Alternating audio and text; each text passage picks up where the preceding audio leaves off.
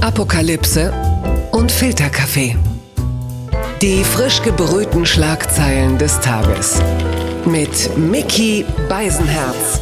Einen wunderschönen Mittwochmorgen und herzlich willkommen zu Apokalypse und Filterkaffee, das News Omelette. Und auch heute blicken wir ein bisschen auf die Schlagzeilen und Meldungen des Tages. Was ist wichtig? Was ist von Gesprächswert? Und das kann mir am ehesten eine fundierte Journalistin und Moderatorin sagen. Sie moderiert zusammen mit Jessie Wellmer den Talk Hier spricht Berlin und sie moderiert das ARD-Magazin Kontraste. Ich freue mich sehr, dass sie da ist. Guten Morgen, Eva Maria Lemke. Hey, hey, Mickey. Ich bin's.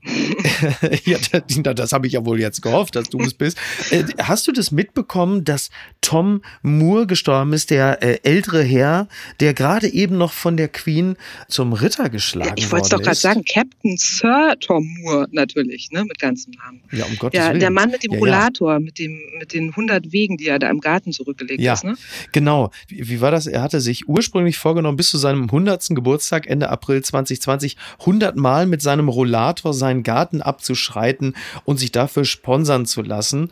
Äh, am Ende äh, brachte er auf die Art 33 Millionen Pfund für den nationalen britischen Gesundheitsdienst NHS zusammen. Das ist natürlich toll. Ja. Es ist natürlich traurig, dass der Mann auch dann noch an Corona äh, gestorben ist, mm, nach allem, allerdings. was wir wissen. Aber es ist doch am Ende eines nun sehr langen Lebens doch auch eine sehr befriedigende Erkenntnis zum Schluss noch von der Queen geadelt worden zu ja, sein. Ja, und sowas bewirkt ja, haben. Und was bewirkt Wobei es allerdings auch irgendwie ähm, am Ende doch ein bisschen merkwürdig ist, dass das äh, britische Gesundheitssystem offensichtlich so auf Spenden angewiesen ist, nicht wahr? Also ja. es ist ja schon anscheinend ein Pflegefall auch äh, gewesen. Und das liegt natürlich auch daran, dass es jahrelang so kaputt gespart wurde. Insofern sind die Krokodilstränen, die da jetzt gerade von Politikern aller Couleur vergossen werden, auch so ein bisschen ja, schwer zu ertragen. Ja, und das Kaputtsparen des Gesundheitssystems am Looking at You Germany. Und das bringt uns direkt hierzu. Die Schlagzeile des Tages kommt von der Berliner Morgenpost. Corona, Merkel dämpft Hoffnung auf schnelle Lockerung. Der Impfgipfel mit Bundeskanzlerin Angela Merkel und den Ministerpräsidentinnen und Präsidenten der Länder am Montag konnte die hohen Erwartungen nicht erfüllen. Zwar versicherte Merkel, dass der Bund jedem Bürger bis zum Ende des Sommers ein Impfangebot machen könne. Trotzdem werden die Impfstoffe in Deutschland noch das gesamte erste Jahresquartal knapp sein. Merkel war gestern Abend zum Interview in der ARD in der der Sendung Farbe bekennen und war aber im Großen und Ganzen sehr zufrieden mit der deutschen Leistung in Sachen Impfstoff. Hast, ja. Teilst du diese Zufriedenheit? Nein, ganz so gar nicht. Also es ist natürlich dieses Mantra, was ja hier auch schon häufiger zum Sprache kam im Podcast, ne? dieses wir können froh sein, dass wir überhaupt einen Impfstoff haben, ja. meine Lieben. Wir bleiben da aber natürlich total hinter unseren Möglichkeiten zurück. Ne? Also wir haben jetzt nach diesem Impfgipfel, Fachgespräch, wie auch immer man es nennen will, einen nationalen Impfplan. Ich bin überrascht, dass wir vorher keinen hatten. Ja. Und wissen jetzt, dass wir keinen Ölen und Spritzen brauchen. Also äh, das hätte man doch vielleicht auch schon mal vorher rauskriegen können und dass man zum Impfen genau eben jene Kanülen und Spritzen braucht, äh, da hätten sie mich ja auch fragen können. Ne? ja, das ist, äh, das ist wohl wahr. Die Bild-Zeitung tobt übrigens heute Morgen, die äh, zitieren Merkel, im Großen und Ganzen ist nichts schiefgelaufen und schreibt natürlich drüber, Deutschland leidet unter Impfversagen, aber die Kanzlerin glaubt, im Großen und Ganzen ist nicht schief. Also auch da wieder dieses große Merkel-Versagen, was ja, also das Narrativ der Bild, was ja schon seit äh, dem Frühjahr des letzten Jahres besteht, das wird hier natürlich auch gnadenlos durchgezogen. Interessant übrigens, äh, meine Tochter war dabei gestern, als äh, Merkel äh, in der ARD sprach und Merkel hatte die Hände so gefaltet und meine Tochter sagte, ach guck mal, die Frau Merkel hat gerade Sport gemacht und sagt Namaste. Offensichtlich hält meine Tochter Frau Merkel für so eine Art Yoga-Afficionado. Die innere ähm, Ruhe hat sie auf jeden Fall. Unerschütterlich, ja. Ja, das hast du sehr gut gesagt. Das stimmt, die braucht man auch. Und ich glaube aber, diese innere Ruhe, in dieser Phase der Pandemie kommt könnte ich mir vorstellen, bei immer weniger Bürgern gut an, ja. weil sie ist ja in Sachen Besorgnis, war sie ja in den letzten Monaten über ihre eigenen emotionalen Grenzen hinaus ja sehr weit. Und jetzt da so zu sitzen, ich weiß gar nicht, was ihr habt, ist doch klasse. Pff, schwierig. Ja, absolut. Und also ich meine, wir erinnern uns an diese großen Sätze hier, die größte Herausforderung seit dem Zweiten Weltkrieg und ähnliches, ja. Und dann mhm. fragt man sich wirklich, warum haben wir uns denn nicht schon im Sommer mal über diesen Impfplan verständigt? Warum haben wir uns da nicht eigentlich mal gefragt, wer ist eigentlich wann dran und äh, wie kommen wir eigentlich an diese Kanülen, um es nochmal rauszubringen. Ja. Und wieso geben wir eigentlich so viel weniger als zum Beispiel die Amis aus, um diese Produktionsstätten hochzuziehen? Wir haben ja nur zwei Milliarden Euro ausgegeben äh, in der EU. Mhm. Das ist nichts im Vergleich zu den Amis und die stehen jetzt tatsächlich besser da. Oh Wunder. Ja.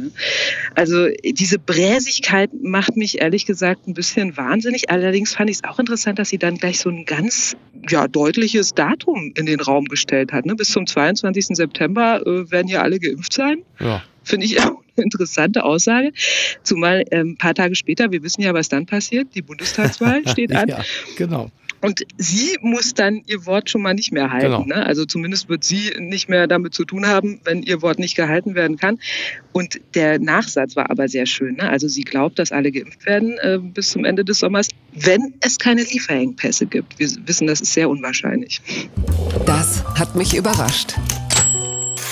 Zwischenergebnisse zu Sputnik 5. Russischer Corona-Impfstoff zeigt Wirksamkeit von 91,6 Prozent. Das meldet der Spiegel. Schon vor einem halben Jahr ließ Russland einen Corona-Impfstoff zu, ohne vertrauenswürdige Daten. Nun wurde eine Studie unabhängig geprüft. Sputnik 5 zeigt darin eine überzeugende mhm. Wirksamkeit. Ja, äh, ohne Vertrauens, also vertrauenswürdige Daten aus Russland, gerade auch im Zusammenhang mit Nawalny, ist das ja auch so eine Sache.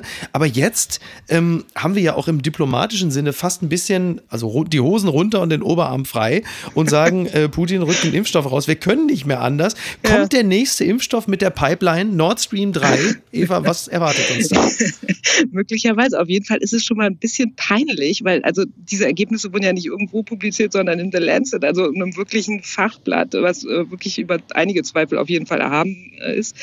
Es ist ein Zwischenergebnis, das muss man noch dazu sagen, aber man muss sich schon an die Nase fassen und sagen, oh, wir waren ganz schön überheblich, dass wir so über Sputnik 5 äh, gelacht haben. Ich ja. meine, klar, der Name ist nach wie vor ultra dämlich, aber äh, gut, AstraZeneca, Moderna klingen auch alle irgendwie wie aus dem Bond-Universum. Also insofern, ja, ja. Keep it coming, Sputnik Tatsache. 5. Wir warten auf dich. Ja, und Russland hat angeblich bereits mehr als 1,5 Millionen Menschen damit geimpft und äh, der Kreml hat gesagt, die EU könne man im zweiten Quartal mit 100 Millionen Dosen versorgen.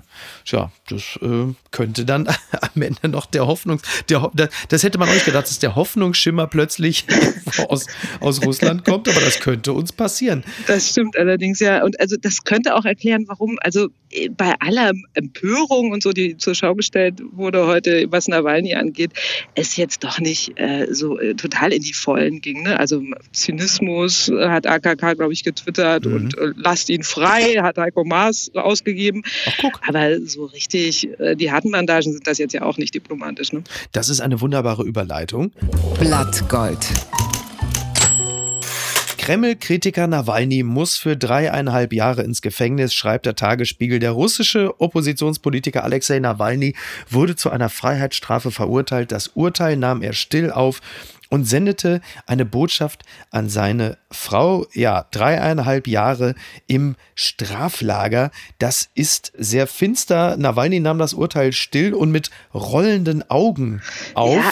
Der Typ und, war äh, richtig frech, Mickey. Also der ja. Typ hat da richtig eine Show hingelegt. Ja, also die Richterin wurde ja äh, kurz vorher noch ausgetauscht, vom Kreml da hingesetzt, mehr oder weniger. Und als sie ihn dann gleich zu Beginn fragt, ob er sich vorstellen könne, wie üblich vor Gericht, sagt er, ja, stellen Sie sich doch erstmal vor, wer sind Sie überhaupt? Also so ah, richtig okay. mit Chutzpe irgendwie. Und dann hat er äh, gefragt in der Mittagspause, ob man was von McDonalds bestellen kann und hat Putin immer wieder den Vergifter der Unterhosen genannt, weil ja angeblich Novichok bei ihm in die Unterhose eingebracht wurde. Also der hat sich da schon ganz schön benommen vor Gericht. Also äh, Hut ja. ab, ne? ganz schön mutig. Er, ich, ich denke auch, Nawalny sieht sich ja auch selbst jetzt als Stachel im Fleisch der russischen äh, Gänsefüßchen Demokratie, Gänsefüßchen Ende. Äh, wenn er also den Kreml-Chef als Wladimir, der Vergifter der Unterhose bezeichnet, er sieht da jetzt auch einfach wirklich seine Möglichkeit. Ich sag ja, der, für mich schmeißt er sich so ein bisschen wie so ein Bolzen in die Speichen ja. oder ins Getriebe dort, aber auch auf die Gefahr hin, selber vielleicht womöglich nie wieder aus diesem Straflager lebendig rauszukommen? Ist diese, weil ich sehe diese Gefahr schon. Ja, also jetzt erstmal äh, ist natürlich dieses Urteil, äh, wird natürlich angefochten. Äh, das vorherige Urteil, ich meine, das ist ja eigentlich eine Bewährungsstrafe gewesen oder Bewährungsauflagen, gegen die er mhm. da verstoßen hat. Das ist ja auch eigentlich schon total absurd, dass jemand, der im Koma liegt, ja.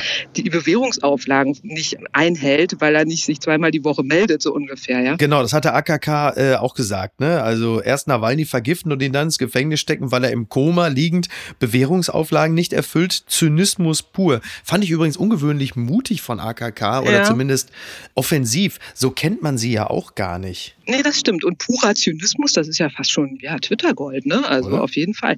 Ja. Allerdings, ich glaube nicht, dass er jetzt so lange äh, verschwinden wird, weil es sind ja erst mal drei Jahre. Ich weiß nicht, äh, wenn die das anfechten, schon dieses erste Urteil, was in dieser Bewährungsstrafe mündete, wurde ja vom EuGH, glaube ich, auch angefochten. Da hat der russische Staat schon einen äh, Schadenersatz zahlen müssen an Nawalny, weil das wirklich total willkürlich war. Also ich weiß nicht, ob das wirklich haltbar sein wird, dieses Urteil. Aber ich, ähm, ja, es ist ihnen alles zu zuzutrauen. Die reagieren natürlich wieder total nassforsch, haben sich heute, also der Kreml hat sich schon darüber aufgeregt, dass da überhaupt Diplomaten im Gericht anwesend sind, äh, weil das ist doch eine innerrussische Angelegenheit, das geht die doch gar nichts an. Was wollen die denn von uns? Und man verbittet sich irgendwelche Belehrungen von der EU und solche Sachen kommen da.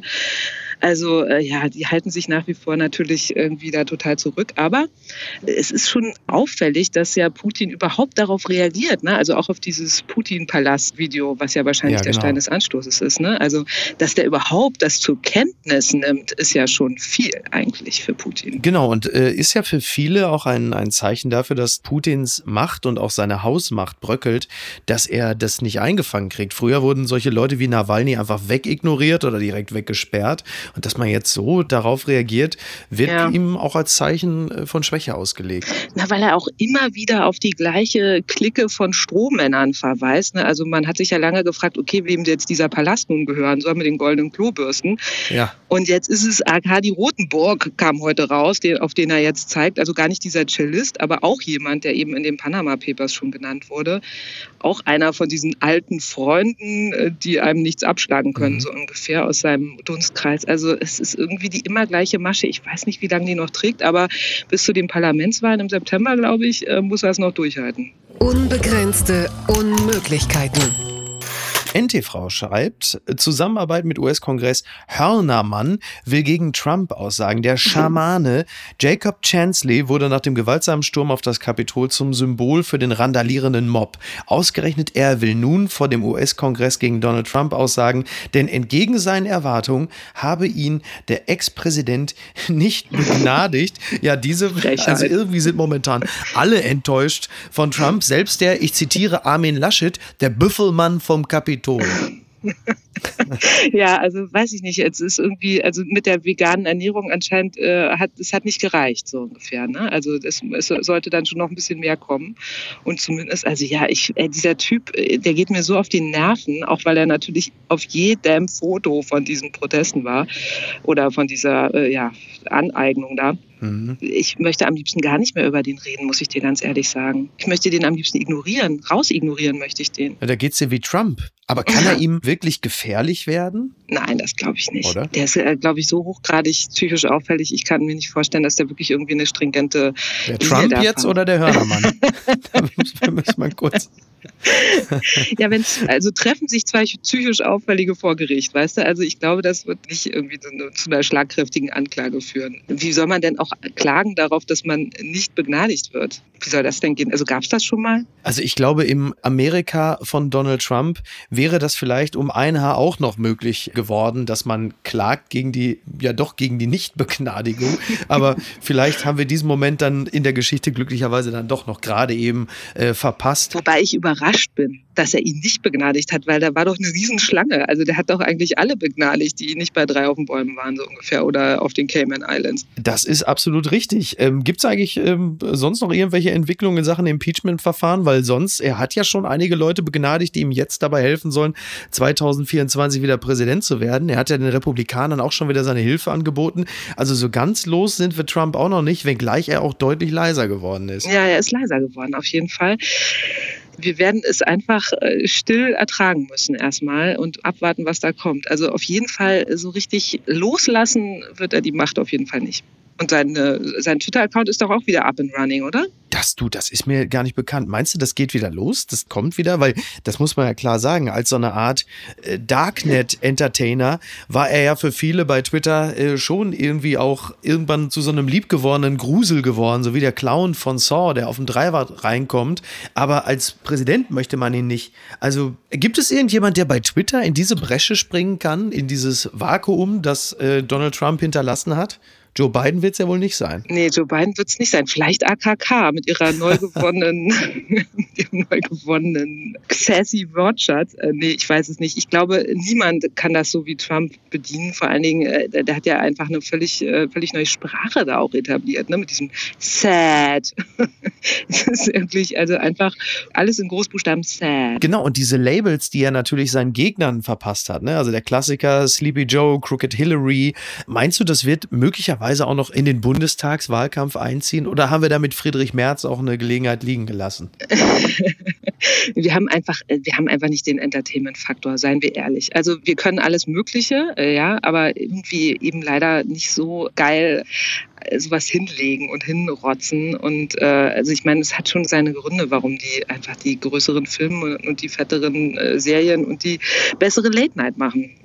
Papala Paparazzi. Sport.de meldet Lügen und dauernde Untreue nach Trennung. Ex-Freundin attackiert Jerome Boateng. Beim FC Bayern läuft es für Jerome Boateng derzeit wie am Schnürchen. Der 32-Jährige ist in der Innenverteidigung gesetzt.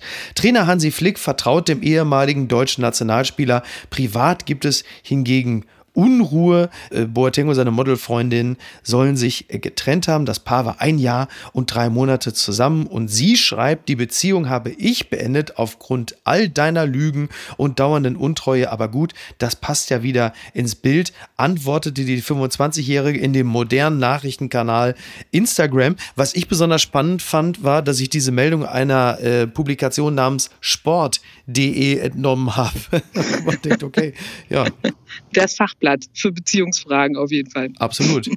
Überrascht dich das? Also ich mich überrascht das jetzt nicht so total. Ne? Also ich, der war vorher relativ jung verheiratet, wie die alle, und mhm. das war jetzt die zweite sozusagen, oder wie? Ich glaube ja. Ne? Es ging, glaube ich, ein bisschen hin und her. Ich bin jetzt mit dem Liebesleben von Jerome Boateng oder wie Angela Merkel ihn nennt, Jerome Boateng, bin ich jetzt nicht so vertraut. Er scheint auch ein bisschen den Überblick verloren zu haben, vielleicht. Ja, man weiß es nicht. Ja, das ist jetzt auch tatsächlich äh, schwer zu sagen. Es, es sind für uns alle schwere Zeiten. Wir alle sind äh, nervlich angespannt und vielleicht hat er sich da auch ein bisschen äh, verloren. Wir wissen es auch nicht. Wobei man sich fragen muss, ob in diesen Zeiten Untreue und irgendwie äh, Partnerhopping überhaupt möglich sind. Ne? Also ist ja eigentlich wirklich schwer, jetzt gerade jemanden kennenzulernen. Hat er dann im Supermarkt irgendwie jemanden angesprochen oder? Wie soll das laufen? Ne? Das ist auch ein interessanter Punkt, denn am Ende ist es ja nicht nur ein, äh, sagen wir mal, ein amoröses Vergehen, sondern im Zweifel es könnte ist es auch gegen das Infektionsschutzgesetz natürlich. Genau, also da kann ich nur verwarnen. Also das ist also ganz gefährlich. Da jetzt bei Fremden, das, das stößt ja jetzt völlig neue Türen auf. Ne? Da hast du dann tatsächlich am Ende noch gegen äh, Corona-Schutzmaßnahmen verstoßen. Also es wird immer, immer dramatischer. Und dann wird es wirklich lustig, wenn das Gesundheitsamt nochmal in deine amorösen Beziehungen reinforscht. Ich hatte mal so einen Tuberkulosefall an der Uni. Ja. Und da stellte sich dann raus, dass die äh, Geografieabteilung bei uns in der Uni äh, wirklich ein einziges Gangbang-Erlebnis war. Ach was. Und äh, beim Gesundheitsamt mussten die dann alle blank ziehen und erzählen, mit, wer mit wem. Und der Prof war auch noch dabei. Und das war unglaublich. Gott. Und die hatten alle irgendwie quasi dann diese TB-Verdachtsmomente. Ne? Und das Gesundheitsamt hat ganze rote Wangen gekriegt beim Abtippen. Oh Gott. Also so kann es laufen. Vielleicht hat Sport.de ja auch beim Gesundheitsamt nachgefragt. so, oh ja, sehr gut. Du weißt, ich bin äh, in der Showbranche unterwegs. Ich kann nur so viel sagen, ich bin äh, froh und glücklich, dass die Aftershow-Partys, zu denen ich eh nicht gegangen bin, äh, jetzt auch nicht mehr stattfinden können. Ne? Ja, gerade ja. auch äh, im Bezug auf das, was du da gerade geschildert hast. Das gibt's doch gar nicht. Jeff Bezos tritt als Vorstandschef zurück. Das schreibt Zeit Online. Amazon-Gründer Jeff Bezos gibt die Konzernführung im Sommer ab. Sein Nachfolger wird Andy Jassy. Bezos wird dennoch eine wichtige Position im Unternehmen behalten. Ja, im dritten Quartal 2021 ist es dann soweit. Dann wird Bezos den Vorstandsvorsitz abgeben. Er wird aber geschäftsführender Vorsitzender des Verwaltungsrates bleiben. Ja. Ist es jetzt so, dass dieser Andy Jassy, den niemand kennt, wird das so ein bisschen der Medvedev von Jeff Bezos künftig? ja, oder der Tim Cook eigentlich fast, ne? Wie so der bisschen blassere Nachfolger auf jeden Fall. Ja wenn ich das mal so sagen darf. Ja, stimmt. Oder wie Donald Trump damals sagte, Tim Apple. Der, aber ich meine, bei dem ist ja nun die Rente sicher. Wir müssen uns über Jeff Bezos wirklich keine Gedanken machen. Äh, ich denke auch. Ja. Aber äh, die, der Zeitpunkt ist interessant. Ne? Drittes Quartal. Also mhm. nachdem er sich jetzt so richtig eine goldene Nase nochmal extra verdient hat, ja. diesen impfstofflosen Pandemiezeiten. Ja? Und wenn der Impfstoff dann kickt bei uns im dritten Quartal, wenn die großen Dosen kommen und Sputnik 5 hier in allen Kühlregalen liegt, ja. dann geht er in Rente, weil da gibt es nichts mehr zu tun, so ungefähr. So, da den Zusammenhang mache ich zumindest. Ach, das auch. ist ja eine ganz interessante Korrelation. Also wenn Merkel sagt, so jetzt das Impfangebot, 22. September steht, dann sagt Bezos, ich gebe mich geschlagen. Ähm, schade, kurz bevor ich reich werden konnte, muss ich jetzt hier aufhören. es 100, gibt hier nichts mehr für mich zu tun. er hat 188 Milliarden Dollar. Also ja. Ich sag's wie es ist, Eva, das würde für uns beide reichen. Ja, 155 Milliarden Euro sind das aber auch nur umgerechnet. Ne? Also und jetzt rechne das nochmal in D-Mark um. Also das ist gar nicht so viel. Das stimmt. Also dann gehen wir mit diesen dann doch im Grunde genommen vergleichsweise moderaten Zahlen äh, aus, dieser, aus dieser Sendung raus. Eva, ich äh, danke dir sehr. Das war schön, äh, dich hier zu haben. Ach, bitte gern, immer wieder gerne. Ja, bitte. Ich möchte dir hier eine ganz herzliche Wiedereinladung aussprechen. Komm gerne wieder. Ich weiß, äh, du bist noch anderweitig dich äh, beschäftigt, umso mehr weiß ich es zu schätzen, dass du dir äh, die Zeit genommen hast. Also im dritten Quartal hätte ich Zeit. dann kommst du, dann treffen wir uns auch alle frisch geimpft wieder und dann machen wir das auch nicht, äh, wie man so schön norddeutsch sagt, remote, sondern dann direkt vis-à-vis. -vis. Wollen wir das so halten? Ja, unbedingt. Alles klar. Am äh, Freitag ist übrigens äh, Hatice Akün da, da freue ich mich auch sehr drauf. Bei dir bedanke ich mich, allen anderen wünsche ich einen schönen Tag. Eva, mach's gut, bis denn. Ciao. Ciao. Apokalypse und Filtercafé ist eine Studio Bummens Produktion mit freundlicher Unterstützung der Florida Entertainment. Redaktion Niki Hassania. Produktion Laura Pohl. Ton und Schnitt Niki Franking. Neue Episoden gibt es jede Woche montags, mittwochs und freitags, überall, wo es Podcasts gibt. Stimme der Vernunft und unerreicht gute Sprecherin der Rubriken Bettina Rust.